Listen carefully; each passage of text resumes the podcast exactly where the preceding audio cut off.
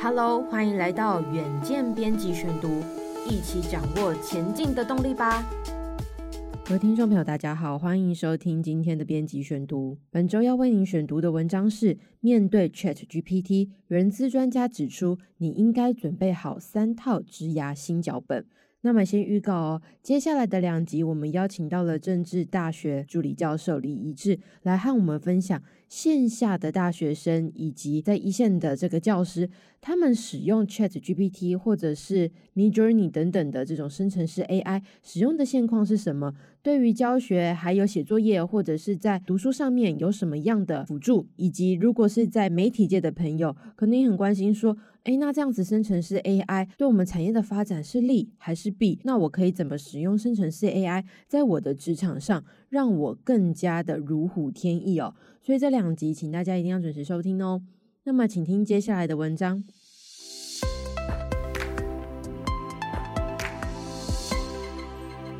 ChatGPT 让人类任务消失，成为现在进行式。远见的记者呢，就采访到曾经亲眼见证银行业职位因为科技取代而消失的孙鸿岳先生，请他呢从人力资源业者以及研究角度分析这个 AI 新风潮。为什么他会认为说，在海啸第一排的工作族群至少应该准备好三套职涯规划脚本？那么又该怎么准备呢？还在产业界时呢，孙鸿岳他就曾经亲身站在机器取代人力的风口浪尖。见证银行同事们受到自动化冲击的场景，来到学术界后，他也将精力投注于人工智慧应用与职场上的研究。究竟他会怎么看待生成式 AI 与职场的未来？孙鸿岳就说到了，其实以前 AI 就会取代人类的工作，只是 ChatGPT 的出现，让大家发现原来 AI 离我们那么近。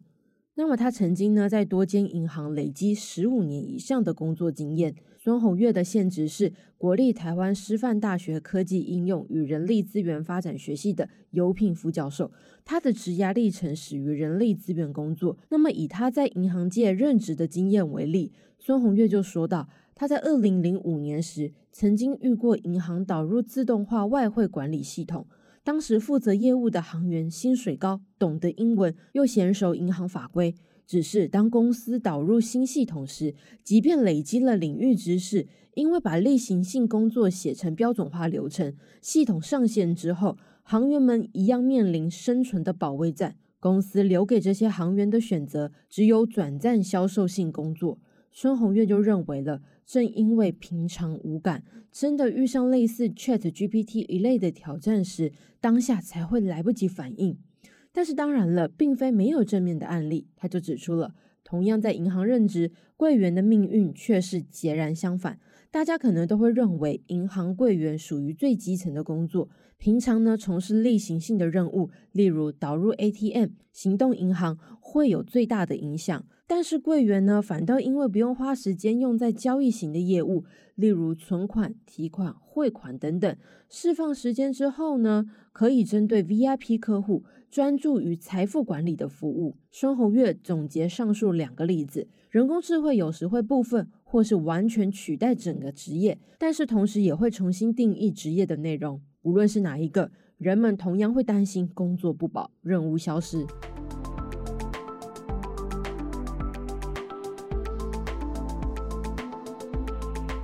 观察了 AI 与人资领域的研究，有两种主旋律同时演奏：一种是强调人工智慧的预测力与准确度，致力于将技术挥舞得更加进步；另一种呢，则是担忧人们没有做好准备，因此遇上灾难。两者的价值观截然不同。孙鸿岳肯定地说。取代是没有在区分类型的，是否会立刻影响工作的关键在于任务本身是否昂贵，而且没有效率。例如，曾经红极一时的无人商店背后的智慧零售技术已经成熟，但是呢，还是有厂商不愿意投资在相关自动化设备上，因为电源不够贵，还没有到必须要用机器取代的地步。那么他就提到了 ChatGPT 疯狂进展。你至少需要准备三套职涯规划脚本。谈到工作者和学生应该培养的能力，孙红月就呼吁了，要想办法避开机器有优势又能够发挥人类价值的技能。话虽如此，但是几年前也没有人能够想到，Midjourney 等等的工具竟然能够在图像上累积如此深厚的功力。对此呢，孙红月就除了建议熟悉 AI 工具操作、理解模型运作原理，并且认清使用限制以外，他另外要强调了，不要觉得这些 AI 工具会阻碍自己，不妨调整心态，把它视为工作和生活中的助力。同时呢，应该要保持成长的心态，至少拟定三套职涯规划剧本与方案。因为环境变动快速，他提醒不要因为固定的场景变得僵化，不要被职业限制，因为职业容易过时。这三套职涯新脚本该怎么找呢？他以会计工作为例。人们呢会担忧簿记工作消失，但是上市贵公司总有签证查核的需求。如果能够呢把相关能力呢用在其他地方，可能是转化财务知识到投资上啊，或者是开设新的客制化服务。比起担心工作被 AI 取代，孙红月说，考虑到以前三个人的工作，未来一个人就能完成，或许更正确的问题会是 AI 会不会取代我？他强调了，被职业跟企业绑架非常的危险，要想办法斜杠。以后没有不会改变的事情，面对新技术的打击，不可能和大趋势逆风相抗。但是人们还是要有主导权，被命运掌握在手中，打不赢就加入吧。以上就是今天的编辑选读。如果你喜欢远见 Air，欢迎赞助或是留言给我们。如果想了解更多细节，欢迎参考资讯栏的链接。最后，请大家每周锁定远见 Air，帮我们刷五星评价，让你听到更多财经产业国际大小事。下次再见，拜拜。